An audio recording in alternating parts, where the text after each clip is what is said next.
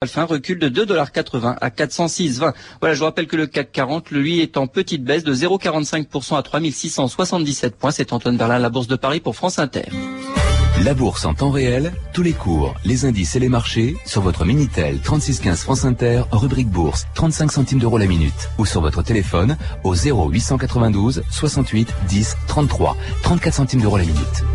Vous écoutez France Inter, il est 14h03. On vous avait promis de retrouver Patrice Gélinet pour 2000 ans d'histoire. Eh bien, on tient nos promesses. Bonjour Patrice. Bonjour Claire et bonjour à tous. Aujourd'hui, 1682-1803, quand la Louisiane était française.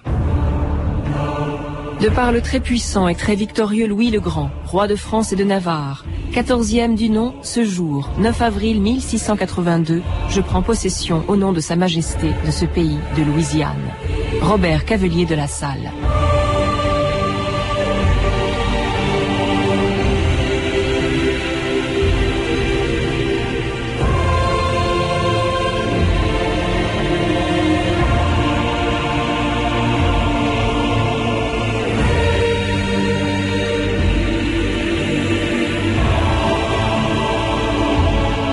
2000 ans d'histoire.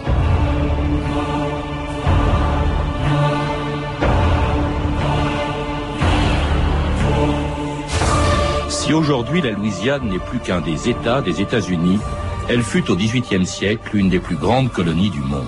De part et d'autre du Mississippi, entre les Appalaches et les montagnes rocheuses, du sud du Canada au golfe du Mexique, la France a colonisé pendant un siècle un territoire immense que Bonaparte a vendu aux Américains pour une poignée de dollars en 1803.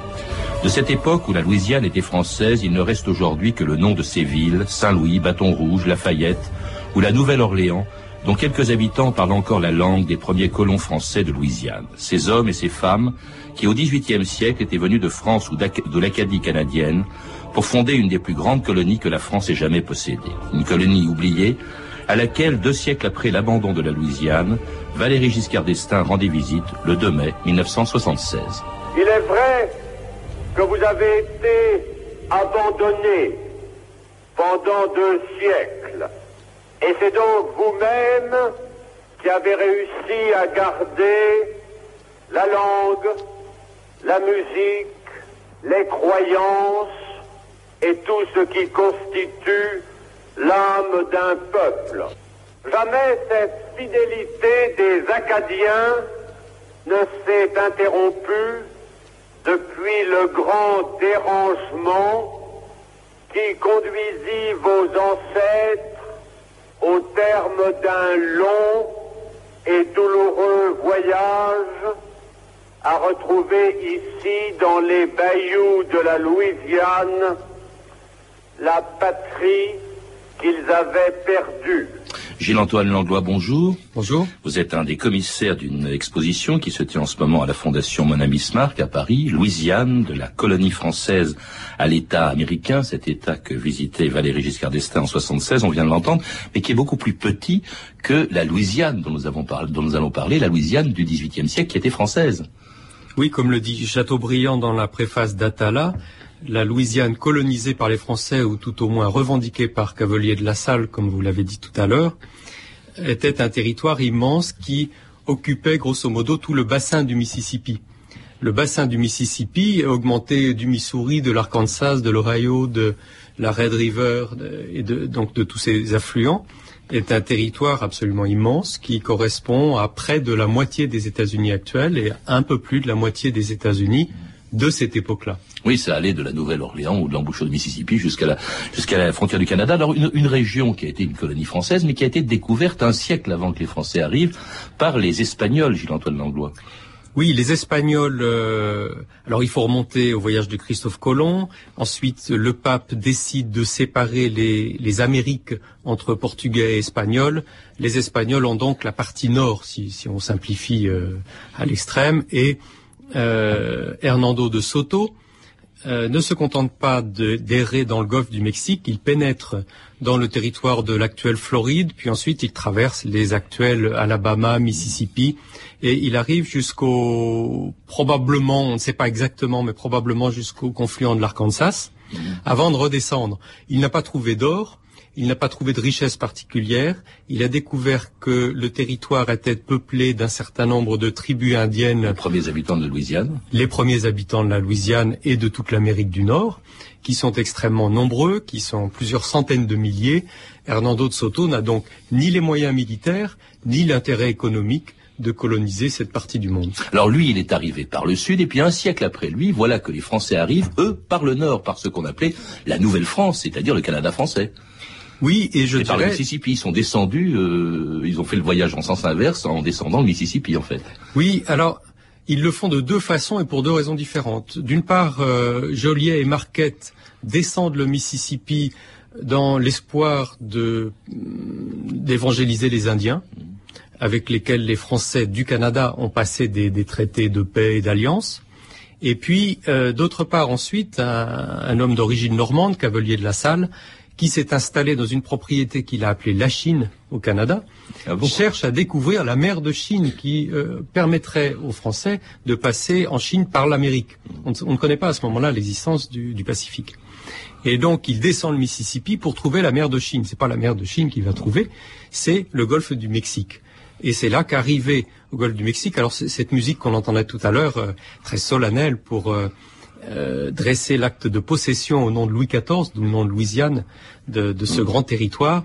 Euh, Cette musique me faisait rire parce qu'en réalité, évidemment, le Cavalier de la Salle oui. euh, arrive avec euh, euh, quelques hommes, quelques bateaux à fond plat, au travers d'Indiens pas toujours pacifiques, et c'est dans le fond d'une marmite qu'il découpe une fleur de lys pour qu'il plante au bout d'un bateau. et donne à la Louisiane le nom du roi de France de l'époque, Oui. qui était euh, Louis XIV. Alors il arrive, vous le dites effectivement, avec euh, 23 Français euh, à peine. Hein, c'est pas vraiment une colonie. Euh, L'idée d'une colonie viendra un petit peu de temps, hein, un peu après euh, Cavalier de la Salle, hein, euh, avec on, on finit par convaincre quelques Français de se rendre en, dans- en Louisiane, dans cette Louisiane française. Quelques-uns le font de leur plein gré, mais la plupart d'entre eux le font de force. Je suis le marquis de Concalec Allons, allons, marquis. En route pour la Louisiane. Les Bretons, le pied marin. Vous commencez à m'échauffer avec la Louisiane. Profession Ouvrier boulanger à Melun. Marqué en vagabondage à Paris. Emmenez-le. Femme, ces enfants qui m'attendent. Je croyais que vous me preniez que des volontaires Un peu de volontaire, on prend ce gros Sa Majesté a voulu épargner aux courageux colons qui partent pour la Louisiane les dangers et la honte d'une promiscuité qui rabaisserait les chrétiens au rang d'un troupeau de bêtes. Vous avez répondu à son désir en acceptant de devenir mari et femme avant de vous embarquer. Étant donné le nombre de mariages que j'aurai à célébrer ce matin, vous allez défiler devant moi par deux pour prononcer ce oui sacramentel et laisserez aussitôt la place au suivant. Les deux premiers, s'il vous. Ego coniugo in matrimonium in nomine Patris et Filii et Spiritus Sancti. Amen. Suivant. Pas très enthousiaste, hein, ces, ces premiers colons, Gilles-Antoine Langlois, si l'on en croit le film de Tavernier, là que la fête commence, euh, ils étaient un peu contraints et forcés. Oui, certains effectivement ont été contraints et forcés d'émigrer en Louisiane devant l'insuffisance des volontaires. Les, ceux qui se sont portés volontaires, ce sont avant tout des Canadiens finalement. Ce sont des Canadiens qui, du Canada, et attirés par le trafic des pelleteries, c'est-à-dire des peaux de, de castors notamment, euh, ont trouvé un débouché sur le golfe du Mexique. Ils sont venus avec le moine d'Iberville, qui était lui-même d'origine rouennaise, mais euh, installé au Canada et, et avec sa famille, euh, dont le moine de Bienville, qui sera plus tard, plus tard gouverneur de Louisiane. Mais enfin, euh, les Français ne se précipitent pas pour aller en Louisiane. Ils savent qu'il y a là-bas des fièvres redoutables. Ils ne voient pas revenir euh, leur famille, très souvent. Ils en ont d'ailleurs euh, très très peu de nouvelles parce que les bateaux mettent plusieurs mois pour traverser euh, et revenir. Et donc, en définitive, on va le, mot n'est pas trop fort, vider les prisons, emmener les prostituées de Paris de force, c'est l'histoire de Manon Lescaut que raconte l'abbé Prévost dans un roman célèbre en 1731. Et puis, euh, en Louisiane, vont atterrir donc euh, euh, des, gens extrêmement hétéroclites. Alors ça pose un gros problème à la colonie, c'est qu'une fois arrivés sur place, ces gens sans foi ni loi ont un comportement qui n'est pas toujours celui qu'on attend de, colons respectueux des autorités. En tout cas, on ne ménage pas les efforts pour les attirer en Louisiane. La revue de texte Stéphanie Duncan.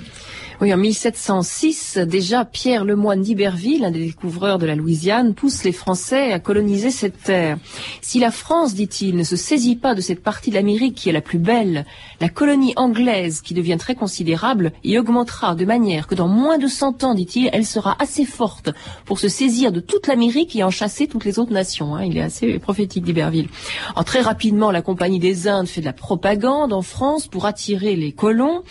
À chaque ouvrier qui on donnera une vache, quatre cochons, quatre brebis, sept poules, un coq, des meubles et ustensiles de cuisine. Les plus petites concessions ont au moins 30 arpents. Et à l'égard des gens de condition, elles sont aussi grandes qu'ils le souhaitent et tenues en fief du roi. Et oui, on est en Amérique, mais on est toujours sous l'ancien régime avec ses privilèges.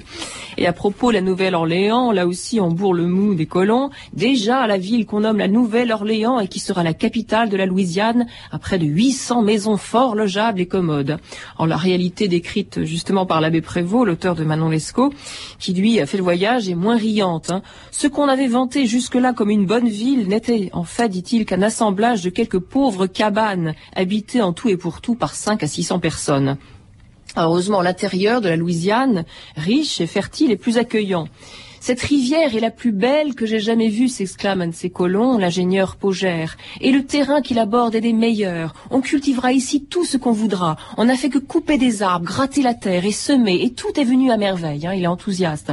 Mais les conditions de vie sont très dures. Trois ans plus tard, en effet, ce même Pogère, atteint d'une terrible fièvre et dégoûté aussi par l'attitude, dit-il, hautaine et méprisante des commissaires de la Louisiane, il n'en peut plus. On m'avait promis qu'ici rien ne manquerait, dit-il. Or, je ne suis ni aidé, ni soutenu, mais malade, ruiné par mes dépenses. Mon parti est pris, je retourne en France par le prochain bateau. En fait, le pauvre, il va mourir avant d'avoir pu embarquer. Autre désagrément, hein, les Indiens, qui sont pas toujours accueillants, on peut le comprendre pour ces nouveaux arrivants.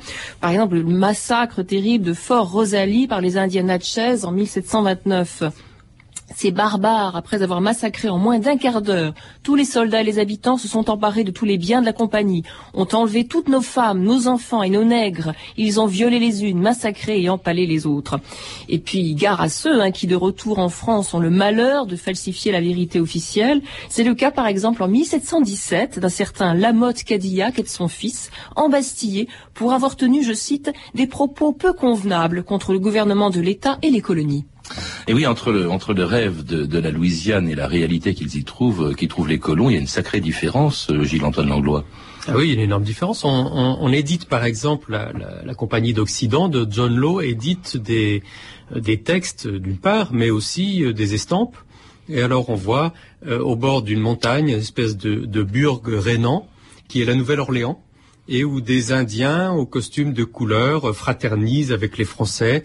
Et alors on voit les, chargements de somptueuses étoffes sur les bateaux. Euh, la réalité est toute différente. Je rappelle que la Nouvelle-Orléans, de même que la Louisiane a été euh, appelée comme ça à cause de Louis XIV, la Nouvelle-Orléans c'était à cause du duc d'Orléans qui était le régent après la mort de Louis XIV. Tout à fait. Et alors dans les, dans les deux cas, il s'agit d'attirer les, les mannes publicitaires. Hein quelles étaient les activités? Que faisaient les colons en Louisiane? De quoi vivaient-ils? Alors, les, colons, euh, d'abord, ont essayé de survivre. C'est-à-dire qu'ils pratiquaient un peu d'agriculture vivrière. Ils étaient partis avec de grands projets. Euh, les deux projets principaux, c'était dans les Illinois des mines d'argent et de cuivre, dont on n'a jamais réussi à extraire grand-chose. Et donc, ça a été la grosse déception de la Louisiane. Et euh, dans le sud de la colonie, c'était les épices et l'indigo. Mmh. L'indigo qui permettait euh, ces teintures et qui était euh, très cher quand il venait d'Inde. On trouvait d'autre part l'indigo de Louisiane beaucoup plus beau. Mais il n'y avait pas déjà du coton, des cannes, de la canne à sucre? Le il y a des plantations, il y avait des plantations. Non, les plantations de coton, ça va, ça ne commencera que vers la fin du XVIIIe siècle, mmh. pendant la période espagnole. On fait un petit peu de coton, mais c'est pas une véritable industrie. Et puis alors, on fait beaucoup de riz, et donc on imagine des moulins pour égrener le riz.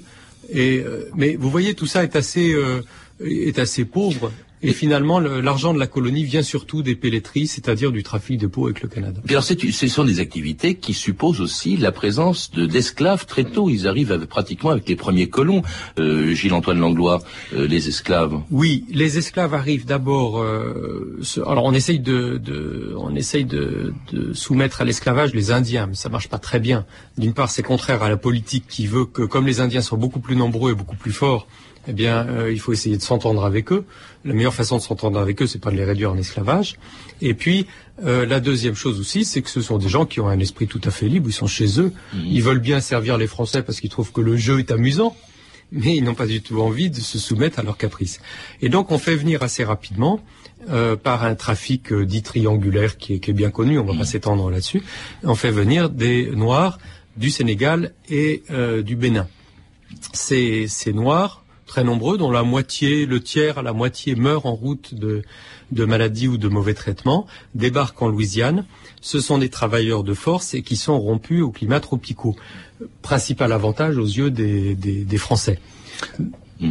Voilà. Enfin, euh, les, les Français, dans une formule assez curieuse et qui aujourd'hui euh, ne nous fait plus sourire, trouvent que les Noirs euh, sont moins intelligents mais plus spirituels, c'est-à-dire plus faciles à évangéliser que les Indiens. Et tout ça pour le plus grand profit d'une compagnie privée, la Compagnie d'Occident ou la Compagnie des Indes du banquier français d'origine écossaise John Law, ou LAS, une compagnie dont les actionnaires ignoraient tout de la Louisiane, y compris l'endroit où elle se trouvait sur la carte. C'est quand même extraordinaire, je ne trouve pas la Louisiane. Je ne suis jamais arrivé à la trouver d'ailleurs. J'ai pourtant 50 millions d'actions dans ce damné pays de nègres. Monseigneur, vous vous égarez sur l'Afrique. La Louisiane serait plutôt par là, dans les Amériques. C'est toujours des nègres, Gratelard.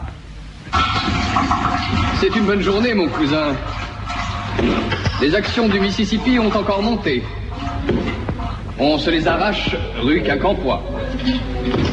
Décidément, Monsieur Lass est un grand homme. Je refuse l'argent. Je veux de la Louisiane ou du Mississippi. Comme je vous comprends, Louisiane, Mississippi, ce sont de jolis mots. Et puis ça rapporte davantage. Et oui, pour les Français de la Régence, la Louisiane, c'était d'abord des actions, euh, euh, essentiellement, Gilles-Antoine Langlois. Oui, euh, John Loss monte, monte, une banque. La banque est destinée à restaurer les finances euh, du royaume, qui après la mort de Louis XIV sont en piteux état. Et donc, euh, il promet aux régents que grâce à l'investissement que vont faire les, les, familles de la haute noblesse en Louisiane, le rendement sera tel que euh, les finances de la couronne seront assainies. C'est parce qu'il va se produire, bien entendu, car les anciennes banques privées françaises, celles par exemple des Paris ou du banquier Crozat, vont se liguer contre la banque de l'Os, qui est qui, qui, en fait est un système de, de banque moderne, de capitalisme moderne, se liguer contre cette banque et susciter un mouvement de panique qui va faire que tout le monde va réclamer son argent en même temps rue Quincampoix. Évidemment, comme vous le savez, si tout le monde, c'est encore vrai aujourd'hui, va réclamer en même temps son argent dans une banque de dépôt, c'est la faillite. Et alors bon, c'est aussi la perte par cette fameuse compagnie de l'As de, du monopole qu'elle avait sur la Louisiane. À partir de ce moment-là, nous sommes en 1720, la Louisiane va être directement administrée par le roi de France. Un petit peu plus tard, en réalité, euh, l'appurement des comptes de la Compagnie des Indes euh, va durer, va, va attendre de 1700, la fin de 1730. Et c'est en 1731 que le roi reprend la régie directe, le Louis gouvernement direct, oui. Louis XV, reprend le gouvernement direct de la Louisiane en y proclamant la liberté du commerce. Parce que la compagnie de l'As avait jusque-là, évidemment, le monopole du commerce et donc des pourcentages sur toutes les, mal- toutes les marchandises qui étaient soit importées, soit exportées. Donc liberté du commerce. Peu de temps après, un nouveau gouverneur est nommé en Louisiane, c'est le marquis de Vaudreuil. Le marquis de Vaudreuil vient du Canada, qui à ce moment-là est une province assez prospère. Et c'est une période finalement assez apaisée. Et c'est la grande période, de, disons, de la culture créole. C'est là où la culture créole va se fonder. C'est le moment, euh, c'est- un homme qui, euh, qui aime la culture, qui aime les plaisirs, qui va euh, tenter de, de faire installer des libraires, des imprimeurs, qui va assister à des spectacles, qui va faire venir des musiciens, euh, qui va euh, créer une vie sociale où euh, l'aristocratie louisianaise va se promener le dimanche dans les rues de la Nouvelle-Orléans après la messe, etc. L'époque du marquis de Vaudreuil pour l'aristocratie louisianaise est une espèce de fondation. Évidemment, l'esclavage demeure et euh, les inégalités dans le, dans le pays sont très grandes. Et puis il va bientôt y avoir aussi l'arrivée euh, d'une nouvelle euh, population de colons qui, eux, viennent pousser, contraints et forcés par ce qu'on appelait le grand dérangement, c'est-à-dire les Acadiens, qu'on appelait les Cadiens, puis les Cajuns, hein, qui, qui, qui arrivent en Louisiane autour des années 1760 environ. Oui, les. Acadiens, euh, après la défaite française au Canada en 1759, les euh, défaite définitive, mais l'Acadie a été conquise avant, les Anglais demandent aux Français résidents de, euh, de devenir britanniques, de devenir citoyens britanniques. Ceux qui ne veulent pas seront chassés. La majorité des Acadiens refusent et va commencer ce qu'on appelle chez eux le grand dérangement, c'est-à-dire cette espèce de d'exil forcé. Les uns vont revenir en France, à Belle-Île ou dans les Charentes, d'autres vont aller dans les Caraïbes, notamment à Saint-Domingue, et un certain nombre d'entre eux en Louisiane.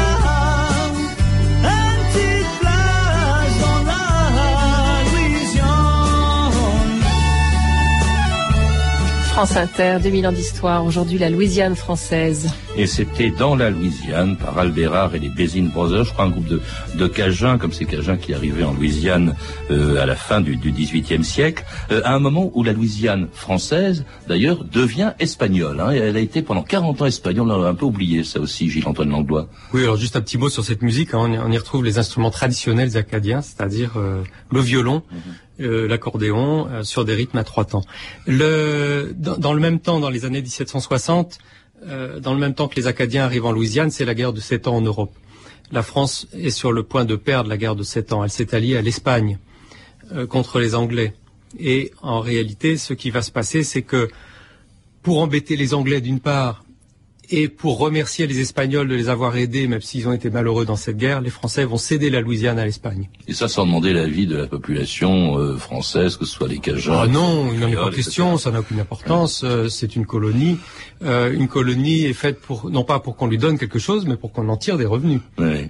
Alors, elle est restée pendant 40 ans espagnole. En fait, elle continue d'être administrée par la France et d'être peuplée majoritairement de colons français, euh, de- d'Africains, hein, de- de- d'esclaves, puisque je crois qu'ils représentaient, quand la Louisiane a été vendue, environ cinq- la moitié de la population, qui était 50 000 habitants de, la Louisiane. C'était quand même euh, énorme. Et, alors, cette Louisiane redevient française sous Bonaparte euh, en 1800, je crois, euh, Gilles-Antoine Langlois, et puis Bonaparte l'avant euh, en 1803. Elle est redevenue française pour trois ans à peine. Avant cet épisode, il y a ce, ce- ce moment assez curieux de l'histoire louisianaise. En 1768, les Français, les colons français ne supportent pas le joug espagnol qui vient de s'installer et qui euh, risque d'entamer leurs intérêts. Et donc, ils font une révolution. C'est la première révolution sur le territoire américain. Ils prennent le pouvoir, ils chassent le gouverneur espagnol et ils instituent une sorte de république euh, louisianaise. Mais évidemment, d'une part, ils sont pas très nombreux, ils sont pas très suivis par la majorité des, des colons, et une expédition punitive arrive qui, qui en, en, en fait passer quelques-uns au fil de l'épée ou qui les fusille, et puis les autres sont jetés en prison. Donc le gouvernement espagnol peut reprendre, mais les Espagnols ont retenu la leçon. Effectivement, ils conservent les coutumes, la langue, euh, la- le, le type d'administration des Français et les bonnes relations avec les Indiens. Bonaparte, lui, quand il devient premier consul en 1800, dans un premier temps, souhaite récupérer la Louisiane et Saint-Domingue, parce qu'il y voit une forte source de revenus pour la France dans les guerres qu'elle doit mener en Europe, selon lui. Et euh, au moment de la rupture de la paix d'Amiens, et après l'expédition euh, complètement avortée, complètement ratée à Saint-Domingue, les Français n'ont pas réussi à récupérer Saint-Domingue, n'ont pas réussi à faire la paix avec l'Angleterre, et Napoléon se rend compte que il faut vendre la Louisiane aux Américains parce que les Américains la défendront beaucoup mieux que nous contre les Anglais. Orchestre, un instant. Mesdames et messieurs, le Congrès a approuvé l'initiative du président Jefferson relative à l'acquisition de la Louisiane. Le président a grandi la nation de 750 000 kilomètres carrés de nouveaux territoires, presque la superficie actuelle des États-Unis.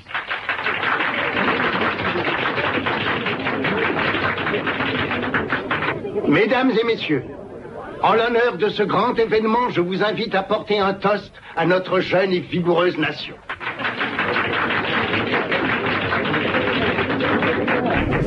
Orchestre, Et c'était la vente de la Louisiane par Bonaparte le 20 décembre 1803 pour 80 millions de francs. Je trouve que c'était la plus belle affaire immobilière euh, de, l'histoire. Euh, Gilles-Antoine Langlois. La, Louisiane, dès lors, devient américaine. Quel- que, reste-t-il de cette présence française euh, en Louisiane qui a duré un siècle et demi à peu près?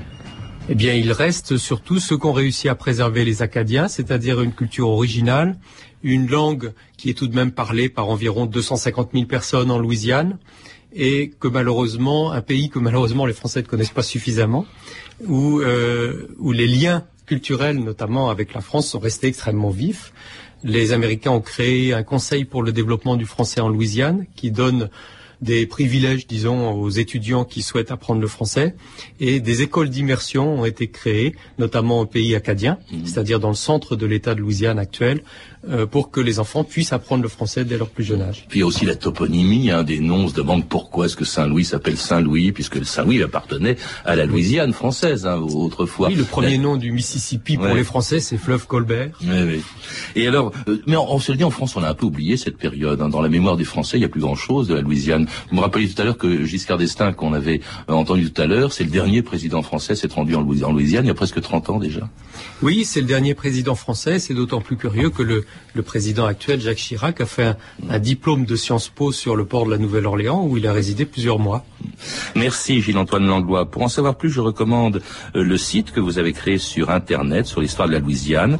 C'est www.louisiane.culture.fr. Je rappelle aussi que vous êtes l'auteur du livre des villes pour la Louisiane française, un livre publié chez l'Armatan dans la collection Villes et entreprises. Je rappelle enfin que se tient à Paris jusqu'au 28 février à la fondation Mona Bismarck, qui est 34 avenue New York, dans le 16e arrondissement, une exposition dont vous êtes un des commissaires, la Louisiane de la colonie française à l'État américain, exposition accompagnée d'un très beau catalogue magnifiquement illustré. Vous avez pu entendre des extraits des films suivants, Que la fête commence de Bertrand Tavernier, disponible chez RCV Vidéo, et puis Horizon lointain de Rudolf Med, qui est également disponible en cassette. Vous pouvez retrouver ces renseignements en contactant le service des relations avec les auditeurs au 0892 68 10 33, 34 centimes d'euros la minute, ou consulter le site de notre émission sur franceinter.com.